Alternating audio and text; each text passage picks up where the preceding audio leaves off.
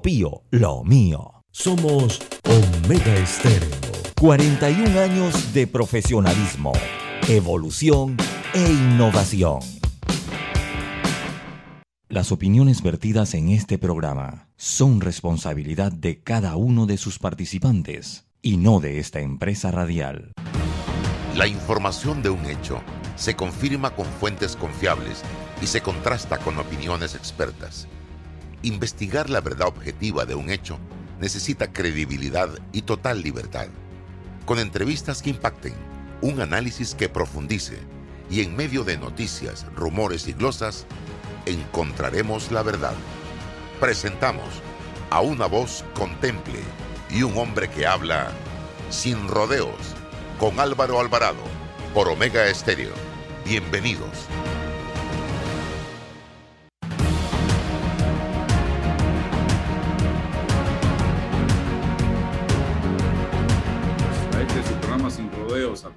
Omega Estéreo, emisora con cobertura nacional, libertad, independencia.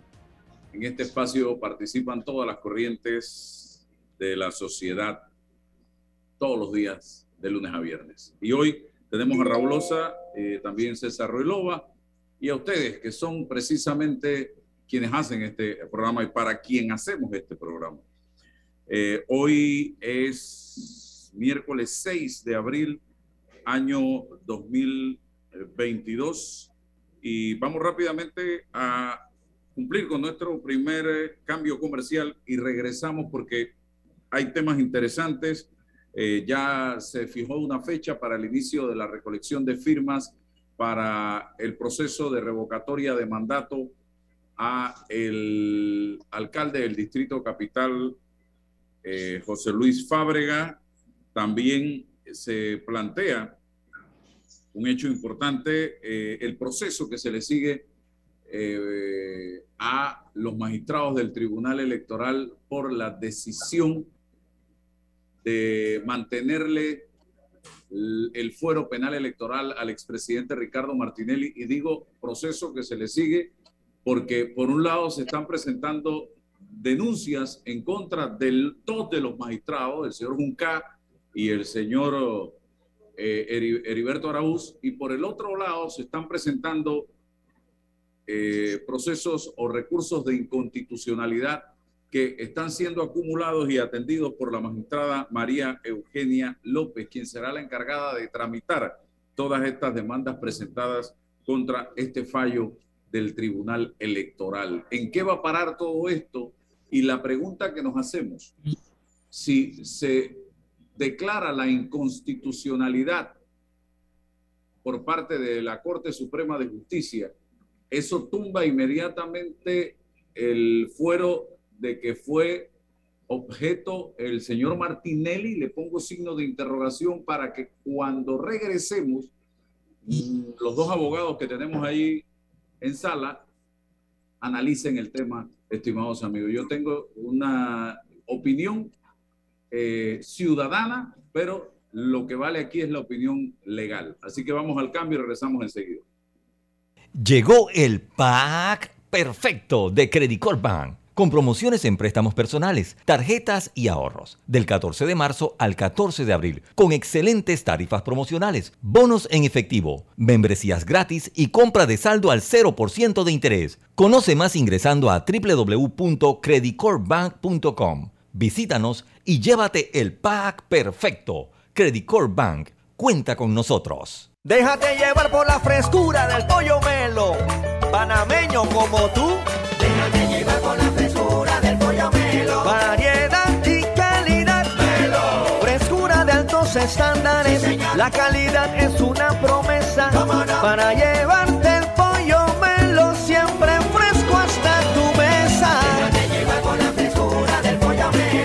sabor y calidad lo prefiero. Déjate llevar por la frescura. Cuando no hablamos en nuestro viaje en el metro, estamos respetando a los demás y cuidando nuestra salud. Tu silencio dice mucho. ¡Qué ingeniosa frase! En Panama Ports Sabemos que el deporte es fundamental para la salud física y mental de niños y adultos. Por eso apoyamos el deporte nacional. Orgullosos de nuestro equipo de trabajo, comprometido con todos los panameños. Hola amigos, hoy les contaremos en cuatro sencillos pasos cómo lograr sus metas ahorrando con caja de ahorros. Paso 1. Determina la cifra que puedes ahorrar y lleva un control de tus gastos. Paso 2. Plantéate una meta. Paso 3. Abre una cuenta de ahorros en caja de ahorros que tiene para niños, jóvenes y adultos. Paso 4. No te lo gastes todo y ahorra para el futuro, porque con esfuerzo puedes lograr todo lo que te propongas. Caja de ahorros, el banco de la familia parameña agua pura de nuestra tierra, riqueza inmensa de vida y salud. Si gastas agua de más, se la quitas a los demás. Cierra bien la llave. Una gota por segundo se convierte en 30 litros de agua al día. Gobierno Nacional, idam.gov.pa. Somos agua.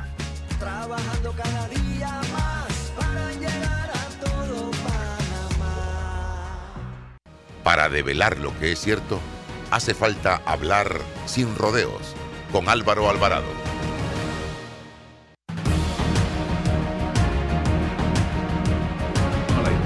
Seguimos en eh, Omega Estéreo y vamos.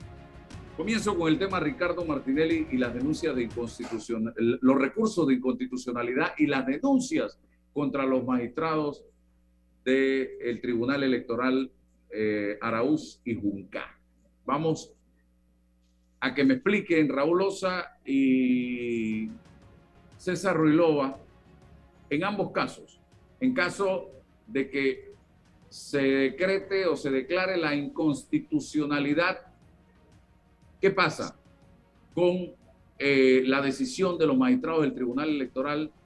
Y en caso de que a nivel de las denuncias para que se investigue por abuso de autoridad a estos señores, donde incluso se está pidiendo la separación del cargo de ambos, ¿qué pasaría con el caso Ricardo Martinelli y New Business, que es lo que ha generado todo este tema y toda esta discusión? Don Raúl Osa. Sumamente interesante, Álvaro. Buenos días a ti y a César y a toda la audiencia de Sin Rodeos. Mi, mi respeto y mi saludo a todos. Álvaro, eh, el país está eh, viviendo un momento sumamente delicado en materia de administración de justicia por la situación que se ha planteado con el Tribunal Electoral, pero la gente pareciera no estar al tanto de lo delicado de la situación en este momento y yo creo que es válido que sin rodeos aborde el tema para llamar la atención de la población sobre lo que está ocurriendo en esta materia. Tú has preguntado sobre el efecto o la consecuencia de la declaratoria de inconstitucionalidad. Habiéndose demostrado o en el evento de que se demuestre de que es inconstitucional, como todo pareciera indicar, en esa función que tiene de custodia y de defensa, de protección de la integridad de la Constitución Nacional, la Corte Suprema de Justicia habría de declarar la inconstitucionalidad. Y la consecuencia inmediata de una sentencia de esa naturaleza es dejar sin efecto el acto que ha sido declarado inconstitucional, es decir, violatorio de las normas que la Constitución establece, y por lo tanto, al quedar sin efecto, entonces simplemente no se aplicaría. La consecuencia directa es que el fallo del Tribunal Electoral queda sin efecto, por lo tanto, habría que volver entonces a la situación de que se produce eh, el levantamiento del fuero electoral, que podría ser lo que, lo que la Corte Suprema de Justicia tendría que definir sobre el particular. Y entonces, al levantarse el fuero electoral, volvemos nosotros al reinicio de las uh, actividades penales en, en, esa materia. Preguntabas tú, ¿qué, ¿cuál es el efecto? El efecto sería, Álvaro, mantener la integridad de la Constitución y todo parece indicar que, eh, en consecuencia, las denuncias contra los dos magistrados del Tribunal Electoral podrían tener una consecuencia impredecible hasta este momento en razón de lo siguiente. El artículo 143, numeral 3 de la Constitución, le da competencia privativa al Tribunal Electoral para interpretar y aplicar únicamente la ley electoral, únicamente la ley electoral y conocer de las controversias que origina la ley electoral. Y todo parece indicar que se han salido del marco constitucional los señores magistrados y en ese momento en que la Corte declare eh, si llega a darse la inconstitucionalidad del fallo del Tribunal Electoral, entonces habría consecuencias por, por posible extralimitación de funciones de parte de los magistrados del Tribunal Electoral. Y es una situación que por eso dije al principio que es un momento delicadísimo en donde estamos atravesando eh, expectativas cruciales para el futuro electoral de nuestro país, para la misma Administración de Justicia en materia penal, y esto va a darle un marco con unos precedentes extraordinariamente interesantes que van a marcar el futuro de nuestra de la Corte Suprema de Justicia y del Tribunal Electoral.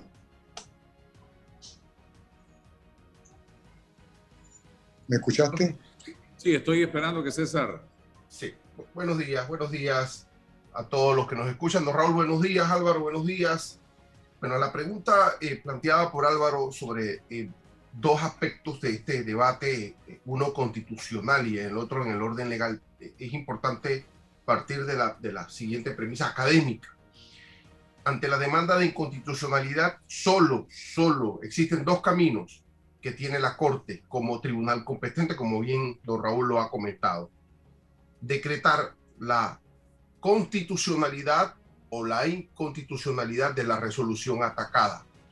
En el primer caso, si para a juicio de la Corte lo actuado por el Tribunal Electoral es constitucional, entonces la Corte al emitir el fallo debe notificar a las partes, enviar el documento, la resolución y la sentencia al Tribunal Electoral para notificarlo de la misma y o al juez penal que lleva la causa. En el caso de que decrete, decreta la inconstitucionalidad, debe operar de la misma forma, enviarle la sentencia al Tribunal Electoral y a la juez, en este caso a la juez tercera liquidadora, licenciada Valoisa. Esto lo dice el artículo 2570 del Código Judicial y lo voy a leer para que podamos en algún momento revisarlo. Cuando la Corte decrete la inconstitucionalidad del acto impugnado, en este caso la resolución, comunicará la decisión mediante copia auténtica de la sentencia a la autoridad, corporación o funcionario que la hubiere dictado, en este caso al Tribunal Electoral, y a los funcionarios a quienes corresponda dar cumplimiento al fallo, es decir, en este caso a la juez penal, en caso de inconstitucionalidad tendría que actuar en consecuencia, notificar al señor Martinelli y adelantar el proceso y avanzar el proceso respecto a lo que había quedado pendiente, es decir, a una audiencia preliminar, hacer los trámites y continuarla, porque esa resolución del Tribunal Electoral que impedía el levantamiento del fuero electoral, pues ha quedado sin ningún efecto. Así que eh, funciona de esa forma. Decretada la inconstitucionalidad, se le informa al Tribunal Electoral y a la juez penal que tiene una causa para adelantar. Con respecto al tema penal, sobre las denuncias de potenciales abusos de autoridad, hay una línea interesante. ¿Cuándo es de la competencia y de la soberanía de un juez, de un tribunal de cualquier naturaleza, interpretar la ley, aplicarla, valorar las pruebas, establecer los hechos. Esa es su función para resolver un conflicto y cuando es un abuso de autoridad, cuando es una extralimitación de funciones. Son líneas que hay que, hay que atender dentro del esquema de un proceso. En todo caso, el fiscal investigador tendría que establecer la diferenciación, y eso la norma penal lo dice, cuando estamos ante una interpretación de la ley ¿no? Y cuando es un abuso de la misma o una extralimitación de la misma. Eso tiene una línea autónoma, independiente, que eventualmente no debe afectar las otras cosas, es decir, ni el proceso de Martinelli ni ningún otro proceso, a menos que se dicta una sentencia condenatoria en contra de este o los dos magistrados y utilizando esa sentencia en el recurso de revisión pudiese tener un efecto en algún proceso en el que haya eh, indirectamente eh, mantenido algún tipo de impacto. Eso es un tema futuro. Yo no, no le veo ahora mismo una conexión directa sobre lo que pueda pasar en estas denuncias o estas investigaciones. Los procesos son, no son, em, no los resolvemos a tiempo y, e insisto, no, no, no le encuentro una, un efecto, un impacto directo a lo que pueda pasar.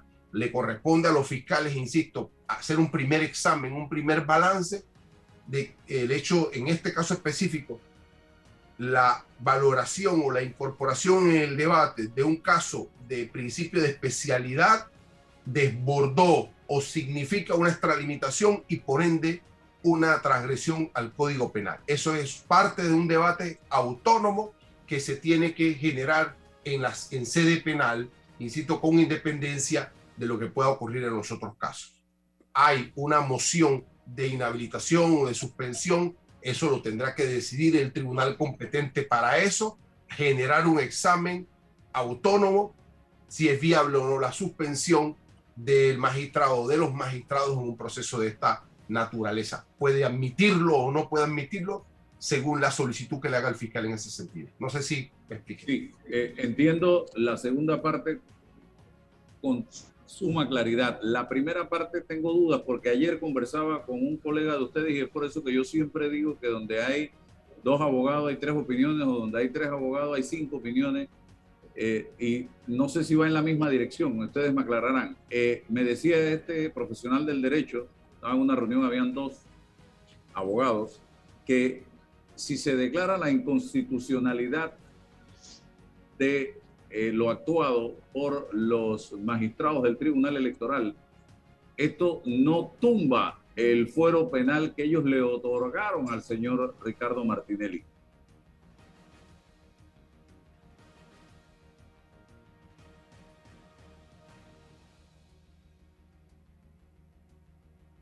la jueza Valoisa Martínez vuelva a solicitar eh, levantamiento del fuero electoral sustentada en el fallo de la eh, de no constitucionalidad de eh, lo actuado por los magistrados. Y allí los magistrados nuevamente tendrán que entrar a valorar y puede que sin utilizar el principio de especialidad le otorguen nuevamente el fuero penal electoral al señor Martinelli o digan no tiene fuero penal electoral. Eso fue lo que entendí ayer en esa conversación. permíteme, don Raúl, digo, esto sería un vacilón, pues. Qué chévere. O sea, el, la, la, resolución emitida por los magistrados del Tribunal Electoral es como consecuencia de un recurso de apelación sobre una sentencia de una juez de, electoral que había levantado el fuego. Esa resolución del Tribunal Electoral que levantó, que, que revocó el levantamiento del fuero, es lo inconstitucional, no tiene efecto. ¿Qué queda entonces? En la resolución de la juez. Ya, eso es lo que corresponde. ¿Qué más examen hay que hacer? Ninguno. Es esa, esa solución que generó el Tribunal Electoral en, en el caso que se decrete inconstitucional no tiene ningún efecto.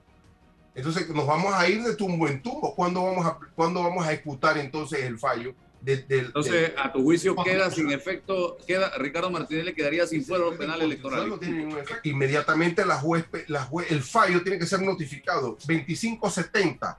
El juez dice, debe, debe, debe comunicarse la decisión, comunicarse la decisión al, con copia autenticada a la corporación o funcionario que la hubiere dictado. Y dice, y, y a los funcionarios a los que quienes correspondan dar cumplimiento del fallo esa sentencia hay que cumplirla, hay que ejecutarla.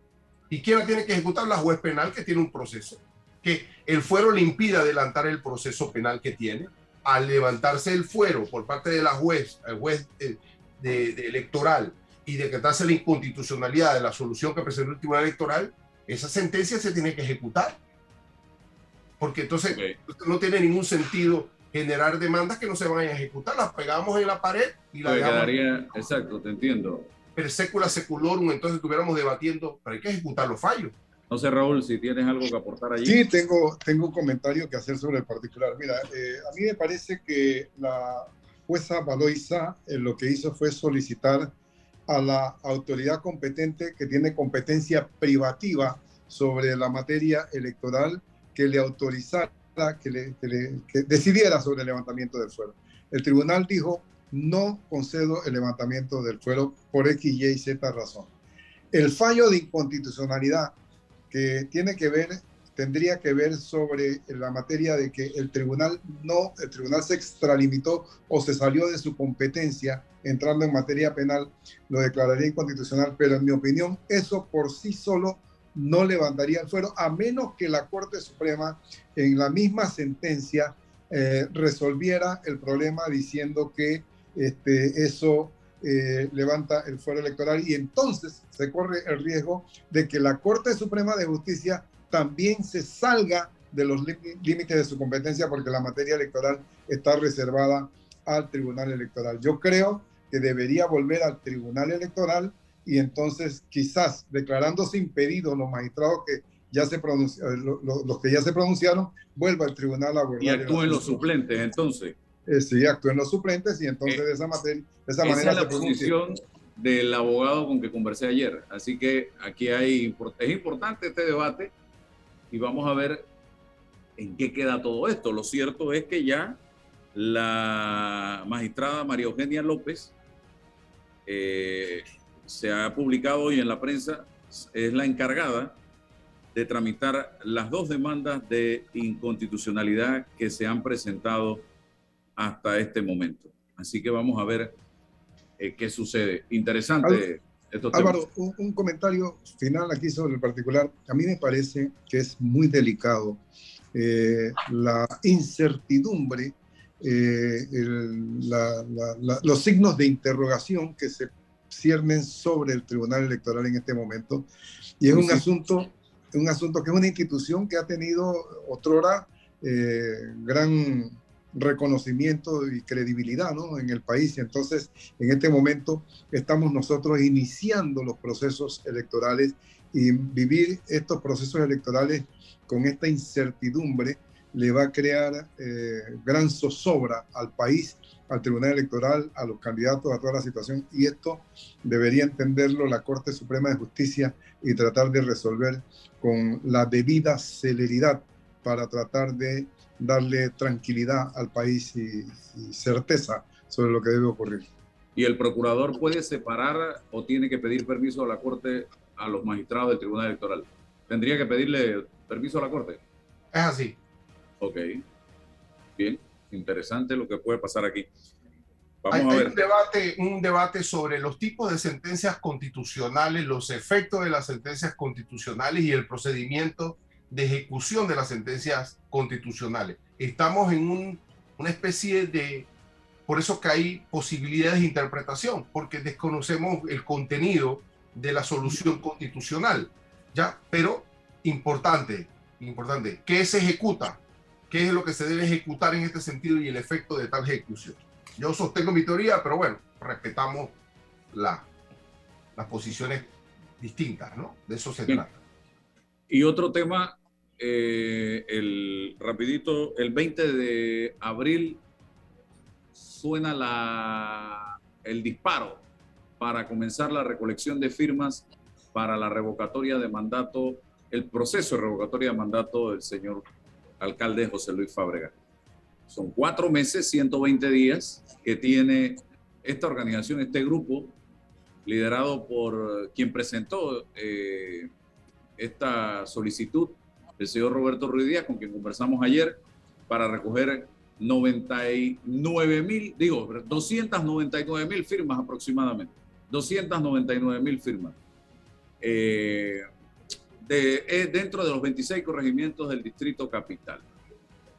Importante destacar que si se logra recoger esas 299 mil, perdón, esas 199 mil firmas, 199 mil firmas, eh, habría un referéndum en donde la gente tiene dos caminos, sí o no que se vaya o que no se vaya. Eso es todo lo que va a haber en la papeleta. Y si gana el que se vaya, el sí, que se vaya Fábrega, entonces quedaría, y ya lo, lo, lo, decidieron ayer el Tribunal Electoral, porque había este debate, primero se había hecho que se iba a la fórmula completa, ahora ya se dice que quedaría Judy Meana, la vicealcaldesa, al frente de la administración de la alcaldía del Distrito Capital hasta el 30 de junio del 2024. Eso es lo que tenemos en este momento.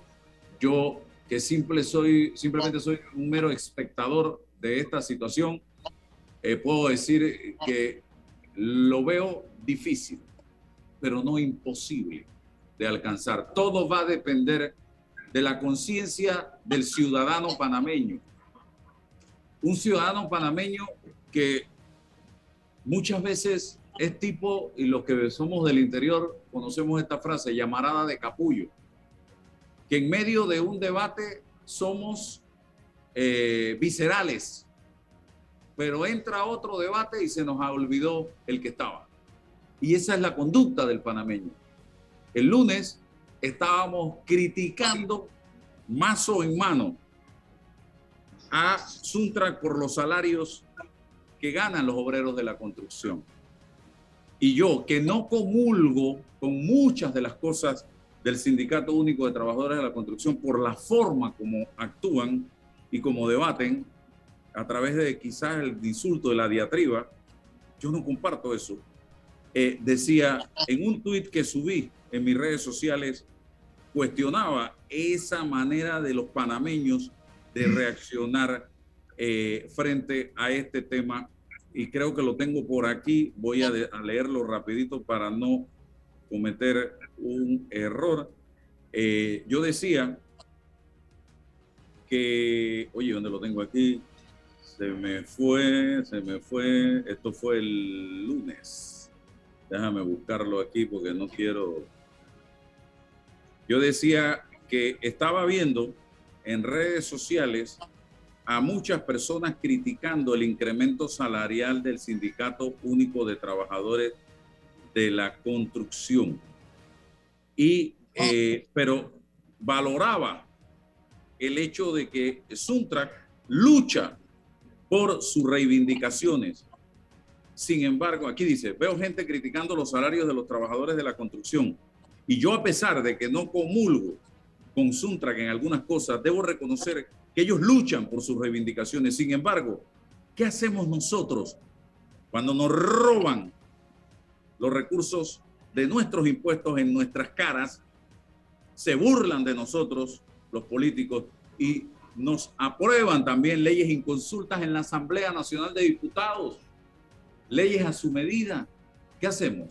Tuitear, tuiteamos. Eso es todo lo que hacemos. Suntra lucha y Suntra tiene lo que tiene porque ha luchado por años para conseguir esos objetivos. Pero nosotros, ¿qué hacemos? ¿Qué hacemos? Criticar Suntra. Eso es lo que hacemos. Y ya llegó el jueves, nos desconectamos hasta el lunes para volver a tuitear. Esa es la conducta del panameño que tiene que cambiar, señoras y señores.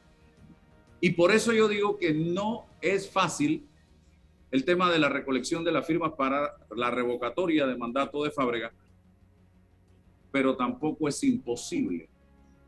Señoras y señores, va a depender de ustedes. Y el señor Fábrega va a estar muerto de la risa cuando vea que ustedes eran pura bulla en las redes, pero no fueron a firmar para la revocatoria de mandato, que puede convertirse, lo dije la semana pasada y lo sigo diciendo, Fábrega puede convertirse en el niño símbolo de la política para el ejercicio de lo que llamamos la revocatoria de mandato. Raúl y César.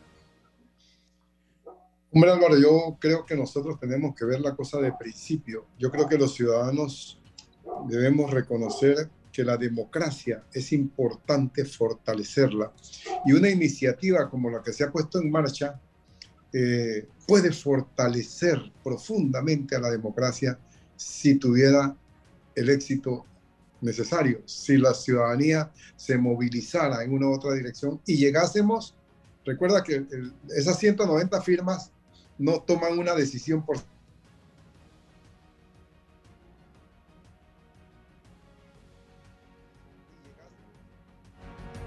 entonces se tome la decisión de si se va o si se queda.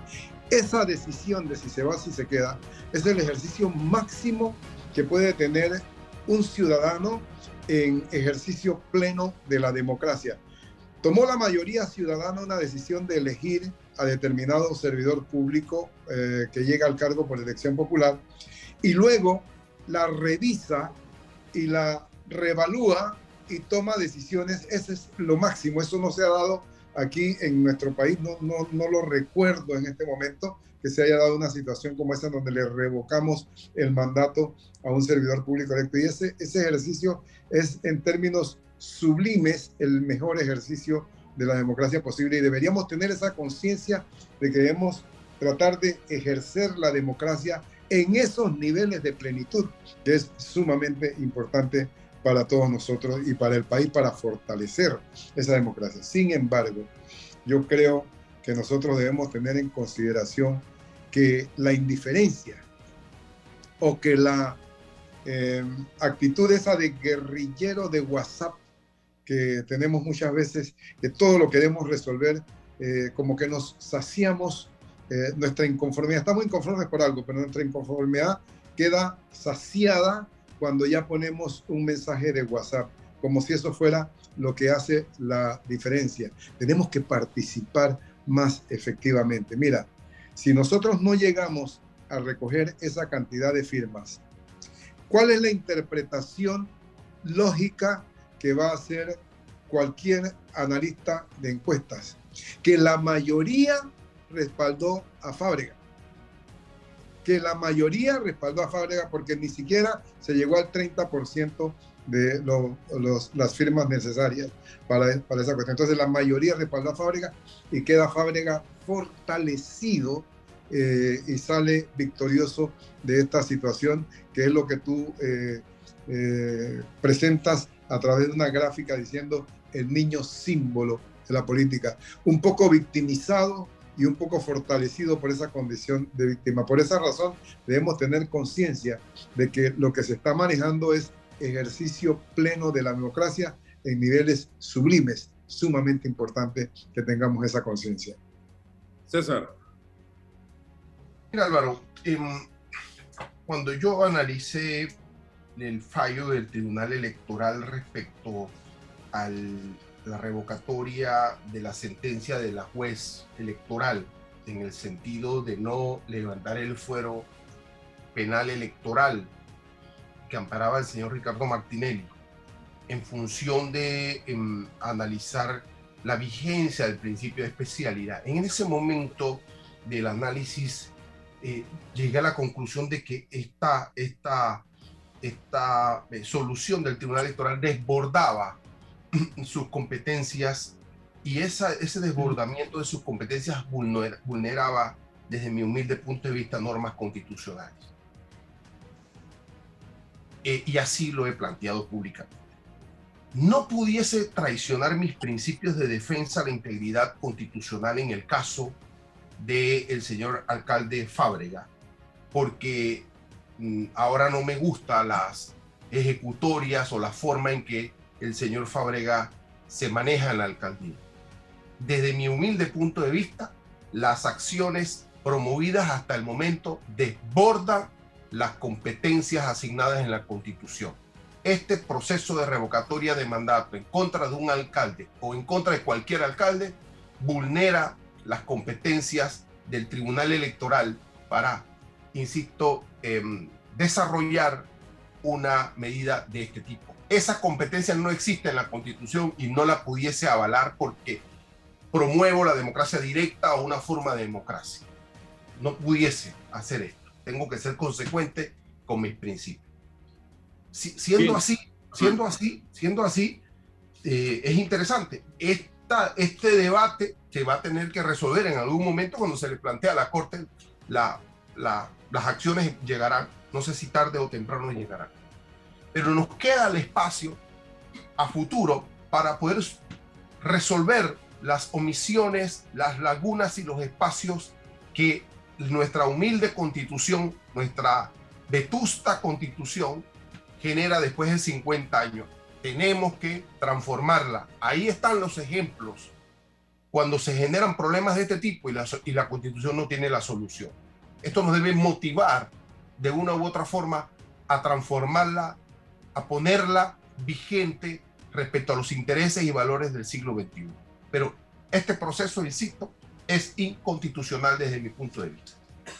Bien, vamos eh, a atender a un estudiante universitario que está con nosotros. Esto es lo interesante de este programa, que se generan eh, debates, discusiones, opiniones diferentes y eso alimenta a la población para que de una u otra manera se forme su propia eh, opinión. Vamos con Maurice Jean Luis, que está con nosotros, es estudiante de la Universidad de Panamá y ellos están planteando, desde la Asociación de Estudiantes de Derecho de la Universidad de Panamá, eh, ellos están planteando el regreso presencial a clases.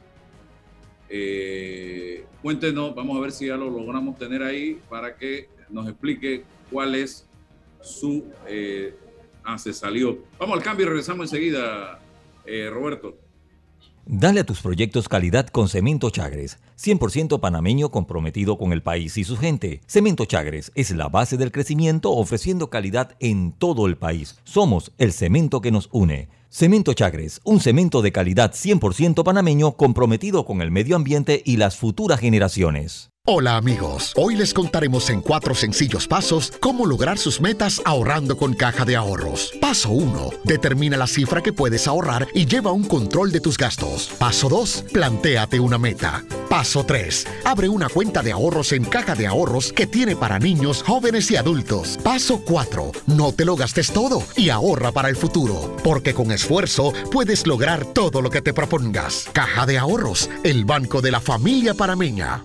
Bueno, me voy a comer con una estrella. Mm. Espérate, ¿y tu esposa sabe? Claro, ella sabe que la estrella del sabor es American Star. Y por eso en la casa comemos delicioso.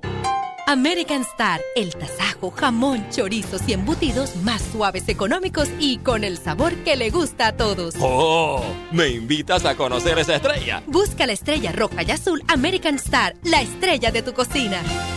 En Panama Ports sabemos que el deporte es fundamental para la salud física y mental de niños y adultos. Por eso apoyamos el deporte nacional. Orgullosos de nuestro equipo de trabajo, comprometido con todos los panameños. Yo no sabía, pero les voy a contar que los trenes del Metro de Panamá los limpian en cada viaje para que todos vayamos más seguros y evitemos contagios. Imagínense, o sea, lo limpian para mí. Amo los paseos en el metro.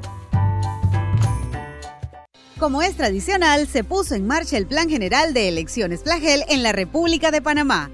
Este plan es un instrumento de planificación, supervisión, control y evaluación del proceso electoral. Con la implementación del Plagel, el Tribunal Electoral se prepara una vez más para cumplir con su mandato constitucional de garantizar la libertad, honradez y eficacia del sufragio popular. Tribunal Electoral, la patria la hacemos contigo. Ingresa a panamadigital.gov.pa. Solicitud de registro de carta de renuncia del trabajador. El trabajador puede hacer el registro de carta de renuncia ante la entidad en línea, sin necesidad de ir hasta la institución para que ésta sea sellada y tenga validez ante su proceso de renuncia. Recuerda, tramita en panamadigital.gov.pa. Está escuchando El Temple de una voz que habla, sin rodeos, con Álvaro Alvarado.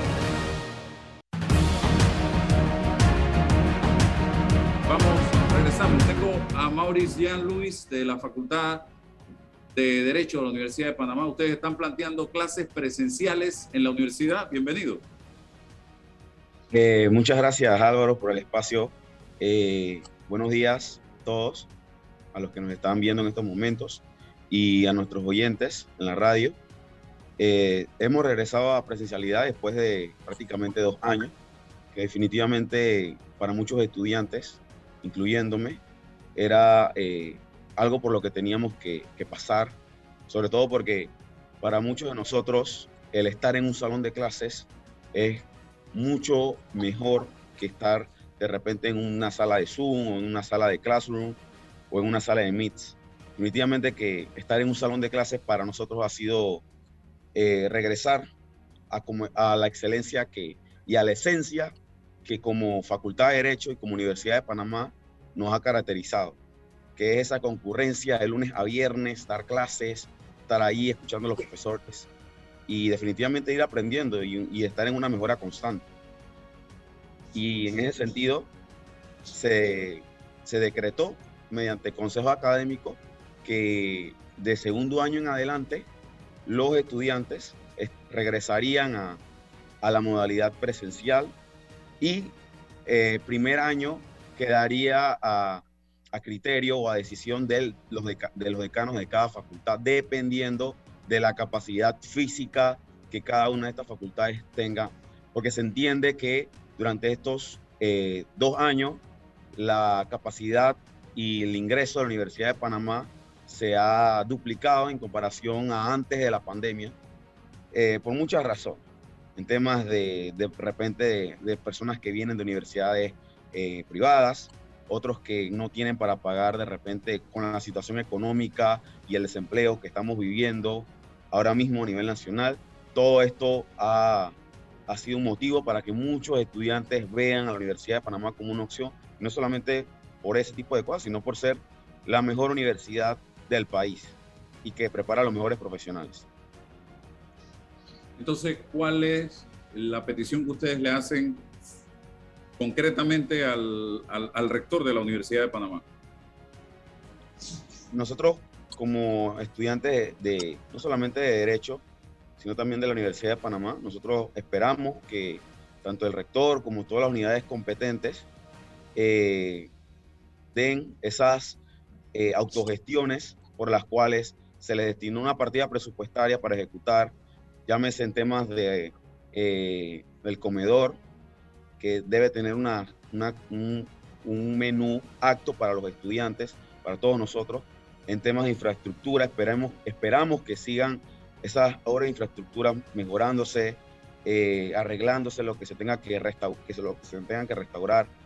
Temas de la biblioteca. Por ahora la matrícula fue exonerada eh, a todos los estudiantes de la Universidad de Panamá en este primer semestre y eso es muy importante porque muchos en estos momentos no, no tienen, tenemos cómo pagar de repente, por muy poco que parezca eh, esa matrícula, eh, muy poco se, de repente se les dificulta por todos los temas económicos. Entonces, concretamente nosotros esperamos que, señor rector, establezca esas políticas públicas universitarias que necesitan las facultades, no solamente en general, sino darle atención en infraestructura, las, partidas presupuestarias, ejecutarlas en fondos de autogestión que sean realmente justificables, justificables y que se vean, que cada uno de nosotros los estudiantes podamos decir, se, están, se está ejecutando la partida presupuestaria de una forma útil y eh, se, está, se está viendo, se está notando que realmente se está cambiando la infraestructura, se está restaurando este edificio, eso queremos ver, queremos ver cambios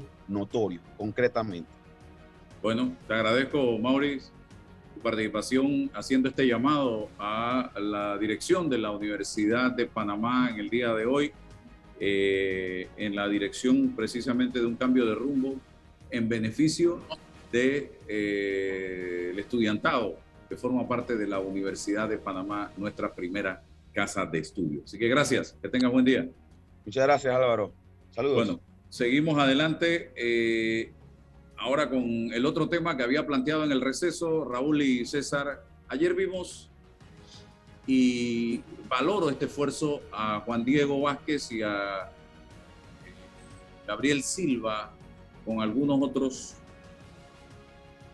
eh, personajes de la vida política nacional independientes, anunciar el movimiento Vamos, que es un ejercicio, un experimento, un proyecto que busca en el fondo reclutar a figuras independientes en aras de eh, crear una coalición, llaman ellos, que pueda llevar a la Asamblea diputados independientes y a las alcaldías alcaldes independientes y a los corregimientos representantes independientes. Vimos el domingo a Ricardo Lombana a través de su partido Otro Camino Panamá en la misma dirección, invitando a personas independientes a sumarse a este movimiento. Por ahí veo a la gente de Movin también accionando, activándose para tratar de reclutar a independientes y acompañarlos en esta lucha por adecentar el país. Por ahí veo a Francisco Carreira en la misma dirección. Por ahí veo a Dimitri Flores, colonense, en esa misma dirección de pensamiento. Eh, ¿Quién más anoté por acá? Eh, sí, a todos ellos. Por el otro lado, eh, veo al partido panameñista liderado por José Blandón Figueroa, al partido Cambio Democrático liderado por Rómulo Ruz, al partido Popular, al partido Alianza, el partido País, tratando de ver cómo logran unir esfuerzos para también presentarle una propuesta al país. Por el otro lado veo a Yanivel Ábrego con su grupo de cambio democrático de 15 diputados eh, coqueteando con el partido RM y el partido RM con cambio democrático. Todos dicen o plantean el discurso de un cambio, de un mejor país, de un mejor Panamá, pero todo el mundo dividido. Tengo uno, dos, tres, cuatro, cinco, seis, siete, ocho, nueve partidos políticos, movimientos, está Paco, está Movín, está Juan Diego, está Dimitri, está por ahí anda el FAT también tratando de recoger la firma. Todo con el discurso de amar a Panamá, de rescatar a Panamá, de mejorar a Panamá y el PRD que está en gobierno. Pero todo el mundo dividido. Yo me pregunto, ¿no hay forma humana de que nos despojemos de intereses y que todas aquellas fuerzas que realmente creen en un mejor Panamá, en un Panamá correcto, honesto, decente, serio, de transparencia, se puedan sentar en una mesa y empezar a diseñar ese país que todos queremos? ¿O es que es muy difícil? Y esto de los grupos, repito, yo aplaudo el esfuerzo que está haciendo Vamos, que está haciendo Movín, que está haciendo Ricardo Lombana, que están haciendo los partidos políticos, pero así no va esto para ningún lado, es mi manera de pensar. Raúl y César. Cuando hace falta un liderazgo sólido, se multiplican las propuestas y las opciones. Esto que estás viendo que lo has descrito con mucha precisión y con un cálculo adecuado de lo que va a ocurrir, eh, es consecuencia de esa ausencia de liderazgo sólido en nuestro país. En los partidos políticos, en los movimientos independientes, no existe, no, se, no, no ve la población al líder que está marcando el camino, que está señalando el camino, y en razón de eso, siente cada quien que puede presentarle a la opinión pública su forma de la personalidad suya como posible líder, a ver si despunta. Y esto se trae esa multiplicidad, que es beneficiosa por una parte, en el sentido de que ayuda a promover la participación ciudadana, eh, especialmente eh, lo que están haciendo los independientes con el grupo Vamos, con el grupo de Lombana, con el grupo de Movín, etcétera, ayuda a reclutar posibles candidatos independientes para que participen un poco más, pero a la vez atomiza la voluntad popular canalizada en dirección de tener éxito con resultados electorales fehacientes y tangibles en materia eh, de elección de independiente. Entonces, yo creo que tiene que llegar el momento en que reconozcamos que si bien es bueno promover la participación ciudadana, también es bueno tener la madurez, la altitud de miras y la capacidad de desprendimiento para consolidar esas posiciones en eh, candidaturas más o menos únicas. Y fíjate que esto significa que en vez de que hayan, tú has presentado nueve partidos y cinco movimientos son 14 opciones hasta el momento. Más los que estén fuera de esas opciones de los movimientos independientes, eso te va a dar un resultado atomizado. Sin embargo, debe haber la madurez y el desprendimiento en un momento dado de tratar de unificar esas posiciones para que tengamos algún nivel de éxito. Promover, como lo está haciendo el movimiento Vamos, según pude leer en esa intervención, que, en ese lanzamiento que hicieron ayer, que van a promover candidaturas locales de representantes de corregimiento, de alcaldes, diputados, etcétera. Tiene sentido, Álvaro. Uno de los problemas que se, a los que se enfrenta un candidato independiente es a la falta de estructura vertical que sí tienen los partidos, que es una estructura vertical de recolección de votos. Hombre, que hay candidatos a representantes de corregimiento que están en las comunidades recogiendo votos y esos votos no son solamente para el candidato a representante de corregimiento, sino que funcionan también para el alcalde de ese partido o de esa tendencia y funcionan para el diputado y funcionan para el presidente. Ese es un sistema de recolección vertical de votos y eso no lo tienen los independientes aislados.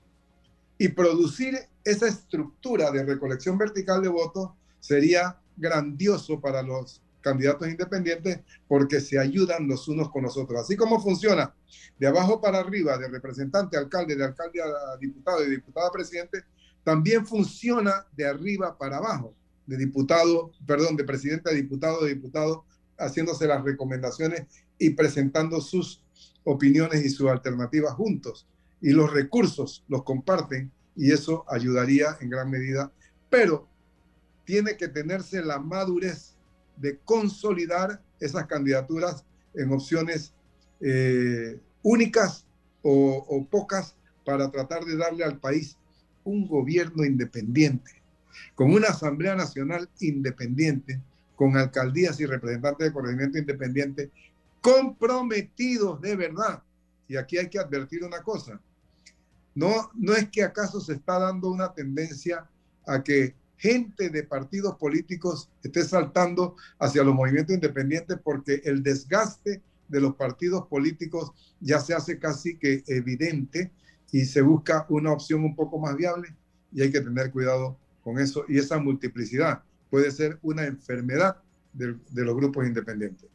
Yo no sé si, si estoy en una disyuntiva. Eh, eh, yo prefiero decente que independiente.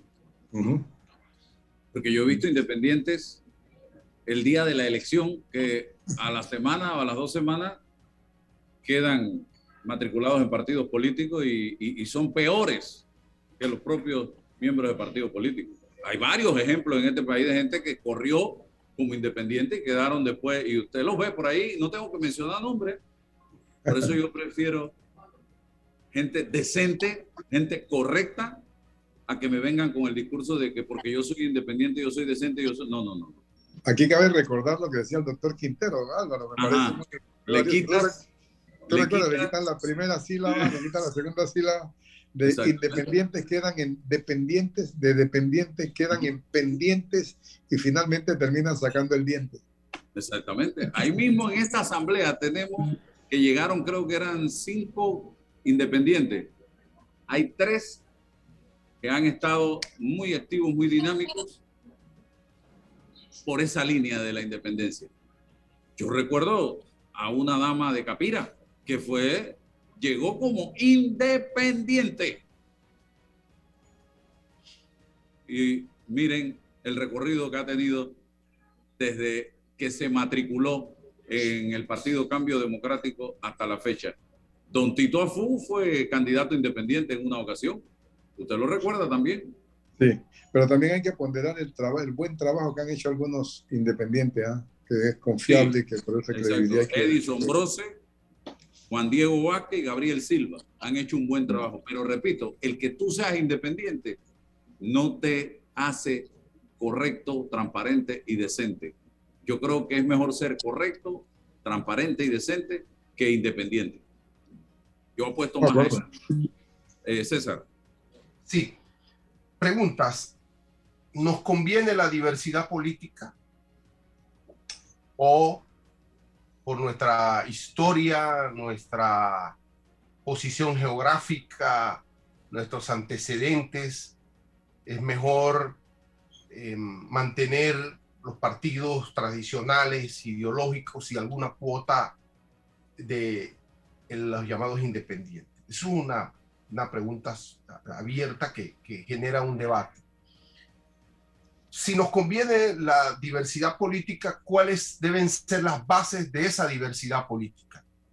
Que mañana dos, cuatro, cinco buenos ciudadanos panameños se quieran organizar y reunir para intentar llegar a uno de los poderes del Estado, llámese asamblea o alcaldías, representantes, esa diversidad basta, e, es suficiente. ¿Y, qué hay del el proyecto nacional? El gran problema porque si lo que se pretende es resolver uno de los problemas en la diversidad, el problema de la asamblea, muy bien, por supuesto, pero es suficiente. ¿Cómo, cómo hacemos para pensar o asumir que solo el, la decencia, solo la transparencia es suficiente en materia política? Sí, es fundamental, pero no solo basta ser decente y transparente. Usted tiene que tener un proyecto político, una visión política, unas ejecutorias políticas para efectivamente esa decencia y esa transparencia convertirlas en políticas públicas que impacten a la sociedad. Porque podemos convertirnos en una sociedad puritana, una sociedad de sabios, pero sin capacidad operativa para ejecutar el proyecto nacional. Por eso es que es importante plantearnos el hecho de que la diversidad sí, pero bajo qué fundamentos y qué bases. Y me voy a meter en un tema que en lo que don Raúl, por supuesto, que tiene mucha más bagaje que yo, que, es en, qué se han convertido nuestras ofertas políticas históricas. Cuando uno habla de la democracia cristiana, cuando empezaron a debatir las posibilidades de la democracia cristiana, fue en la década del 50 se, constituye el partido en los 60, pero ¿qué ha ocurrido con la ideología, con las novedades de una democracia cristiana que ha quedado mimetizada hasta la última, la última consecuencia? ¿Qué ha, ocurrido con el liberalismo? El liberalismo de principios de, nuestra república, el liberalismo que nace de la conjunción del Molirena en la década de los 80. ¿Qué ha pasado con ese liberalismo? ¿Qué, ha pasado con, el panameñismo, con un partido nacionalista, antes Anulfi y todo lo que representó en su momento? Entonces, cuando uno pide diversidad, pareciese que no la tiene, y la tiene. Ahora, de malos políticos, de políticos abusados para el bien personal que traicionan a la patria. ¿Acaso esta diversidad no es una consecuencia, don Álvaro, del tipo de sociedad que tenemos, diversa, dividida, fracturada?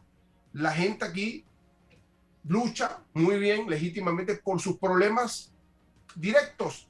Ayer el Suntrack, los trabajadores de la construcción, hoy los laboratoristas, ayer los transportistas, mañana los agricultores y pasado los abogados.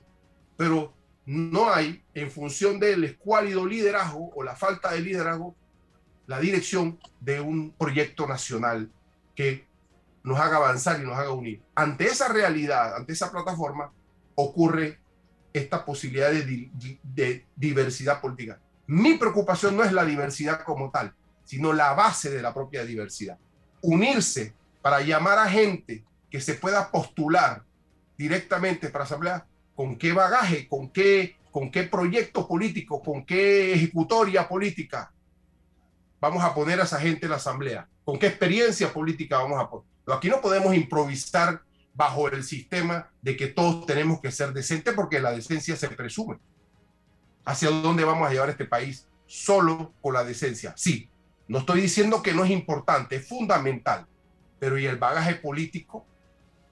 La discusión y el debate político, hacia dónde nos van a llevar. Lo planteo así, don Raúl. Bien, mire los compromisos o los requisitos que plantea el movimiento Vamos o la coalición para ser candidato. debe ser transparente y aceptar nuestro compromiso de transparencia. Debe demostrar o poseer, poseer experiencia profesional, conocimiento académico relevante o capacidad de gestión comunitaria. Debe tener deseo de servir al país por encima de servirse a sí mismo y o a intereses socioeconómicos propios de amigos o familiares.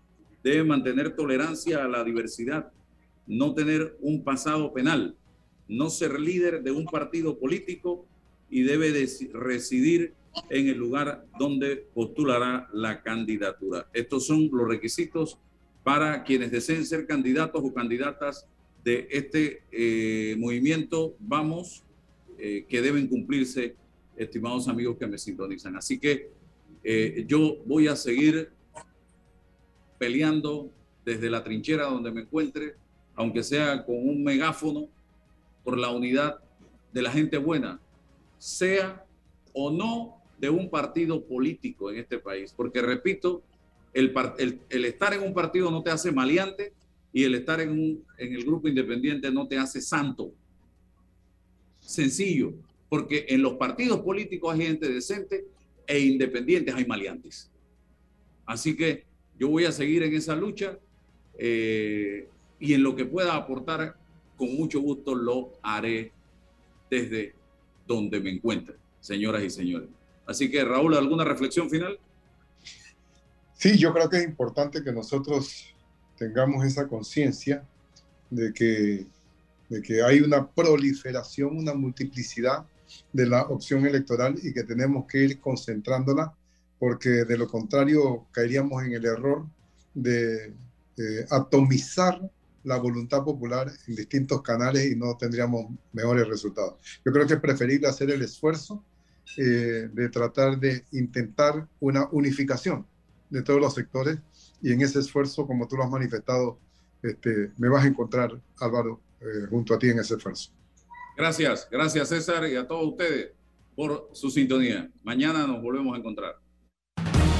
La información de un hecho se confirma con fuentes confiables y se contrasta con opiniones expertas.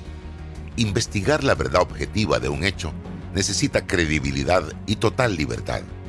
Con entrevistas que impacten, un análisis que profundice y en medio de noticias, rumores y glosas, encontraremos la verdad.